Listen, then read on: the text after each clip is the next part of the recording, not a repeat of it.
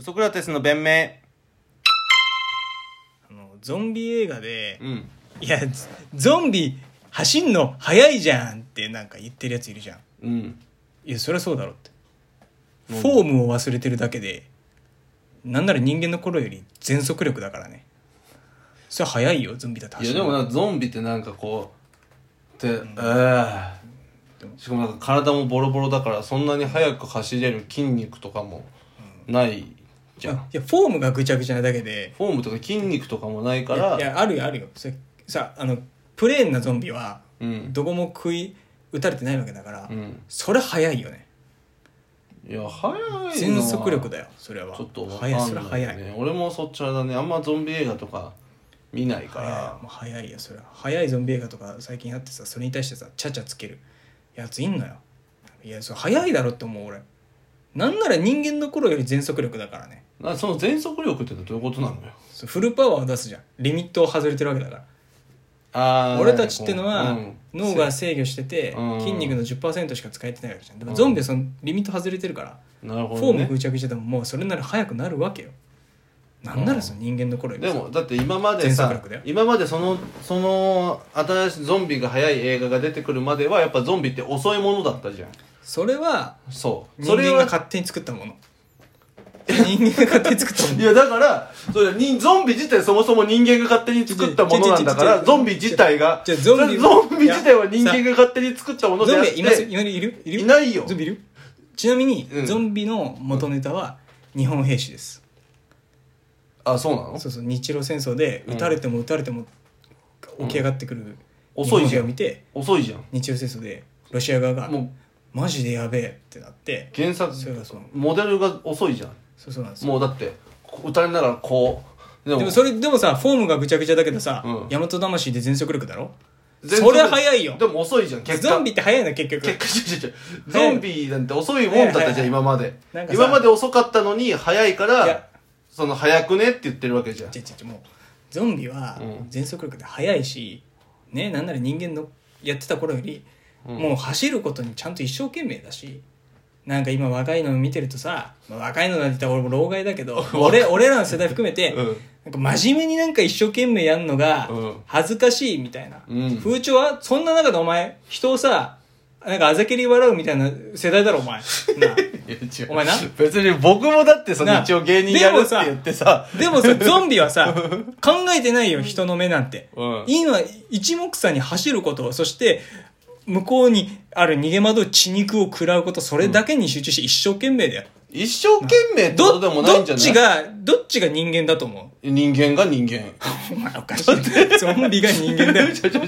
ゾンビこそ人間だ人間よ。が人間生命を、生命のだってだってエネルギーをこう発散させてるじゃん。だって考えてないじゃん、別に。一生懸命もクソも、だって思想っていう概念がないわけじゃん。考えるっていう概念がないわけだから、考えんなよバカなんだからどうせどこのアインシュタインじゃねえんだからな一般人なんて、な俺ら含めて天才じゃねえんだから考えんなよやれよってとりあえず一生懸命になれよ なそれはできてないんだよなんか失敗した時にあんなに一生懸命だったのにねって言われるのが怖いからその点どうよゾンビはだから、ちょちょ、ゾンビは、一生懸命で別に頑張ってるわけじゃないから。あー血飲みてちょちょ、あゾンー肉食いてビ、その感情ないから、ゾンビに。うわそうそう、ゾンビってもう気失って感情なんかないわけでしょ一生懸命一生懸命どっちがゾンビかって話ゾンビだよ。 そう人どっち間が、だね俺は人間がゾンビだと思うどねっちがゾンビかって言ったらゾンビよ。 人間が人ゾンビ間だがし人間で、ゾゾンンビビが人間がゾンビで。 ちょちょそんなことないそこの逆もう一転回は絶対人間がゾンビだよな人間が人間。ゾンビが人間だゾよンなビがゾンビじゃん。そこの、逆だって人間がって言ってんだから人間じゃん。ゾンビがって言ったからゾンビじゃん。まあ今日はねうん。そのどっちが人間なんだっていう話そそういう映画をじゃ見あたんですよどっちこの間が人間なんだっていう話だどとっしちたがら。人間なんだというかどこからが人間なんだ、どこからがゾンビなんだっていうのをテーマにしたああ、まあまあまあ、それは難しいかもね。実際もう今、生きながらゾンビみたいなやついるもん「ね。アイアム・ア・ヒーローで」うんうんえーあー有村架純さんが、赤たたまたまにゾンビになっちゃう、うん無口な人間みたとかいななんか、あの、禰豆子とか演じねでしょ。あその、鬼滅の刃のとかあんな感じの設定。その設定自体は、うん。そうゾンビ映画って結構差別化しなきゃいけなくて、うん。たまにゾンビになったりとか、ハーフゾンビみたいな設定自体は、うんうん、うんまあ、ちょいちょいあったりするあそうなんでだ俺はあんま見ないけど今回見たのがうん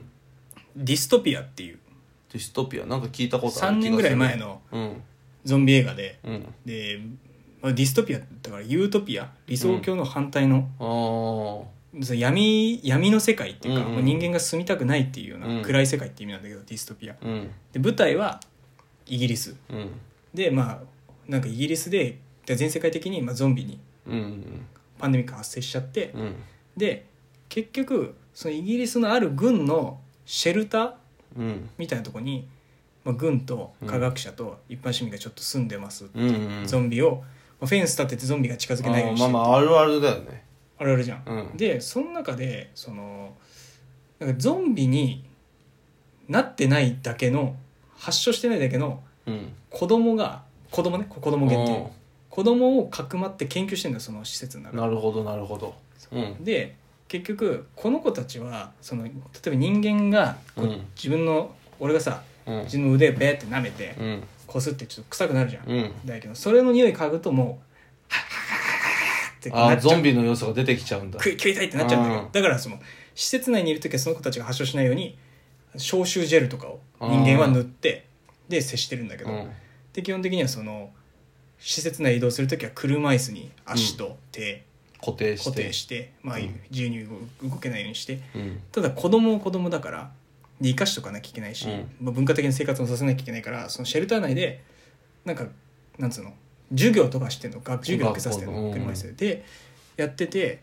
でそのゾンビの中にハーフゾンビの子供たちの中に一人結構聡明な子がいて、うんまあ、この子が主人公なのようんこの子はもうたまハにーフゾンビなんだハーフゾンビなんだけどうんハーフゾンビのいるいろんな子供たちの中でこの子が特に優秀、うんハーフゾンビの子でそれを教える先生女の先生、と軍の軍曹が何人かいるんだけど、うんまあ、軍の軍曹うんとその女の子を研究したいっていう博士がいるんだよね女、うん女性のうんでこの4人が主要なメンバーでこのハーフゾンビの聡明な子を先生軍曹軍曹をその研究したいって女の人女の人おばあちゃん、うんでで結局ゾンビがフェンス破ってシェルターにわーって入ってきて結局その4人で逃げるんだけど、この4人で逃げんだ逃げんのよよまあ、いろいろ他にも兵士はいっぱいいたんだけど、で最終的にロンドン行きゃ大丈夫じゃねみたいななるほどなねってうんロンドン行ってうん逃げようとすんだよでその間もいろんななんつうの危機があって、まあゾンビいるわけだそかうらまねあ結局そのハーフゾンビの子はなんか、うんハーフゾンビだからこの子は他のゾンビに襲われないからなるほど偵察するとか言って、うんわ分かったっつって偵察行かせんだけど帰り道思いっきりその ここの首元がめっちゃ血で汚れてて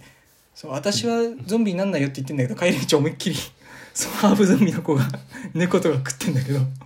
でいややっぱダメかってその人間側うんがやっぱこの子はダメなのかもしれないみたいになってうてん、で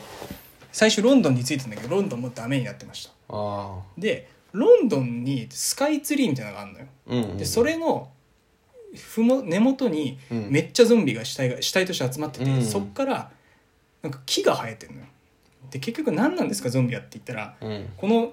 博士が言うにはなんか台湾アリダケみたいなキノコがうんちょっと突然変異でうん違う胞子を出してその胞子を吸ったうん人間の脳みそに菌糸菌の糸うんを、まあ、ま巻いちゃってそれでゾンビになっちゃううんでその結局それで自分の子孫を増やすための種族の繁栄のためにゾンビ化させてるだけだと。うんでそのゾンビが集まって死体になってツリーの下でね、うん死体にスカイツリーの下で死体になってそういう木伸ばしてその木がでけえ木になってて、うんツタみたいになっててうんそこになんつうの拳大の木の実がなってるのうんで結局それでもっと世界を繁殖しようとしてるだからその木の実を落ちたのを食べたりとかしたらそうゾンビになるよみたいなことねで結局なんかキャンピングカーのちょっとでかいような研究室も兼ねたようなうんのがあってそこをロそれをロンドンで見つけたからそこに立てこもってうんやり過ごそうみたいになったんだけど、で結局その女の博士が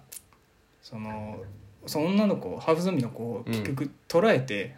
頭の中見てえワクチンを見たいだから死んでくれと、人間のために死んでくれって言うんだけどその子もなんで自分と他の種族、うん人間と今や私と別の種族だから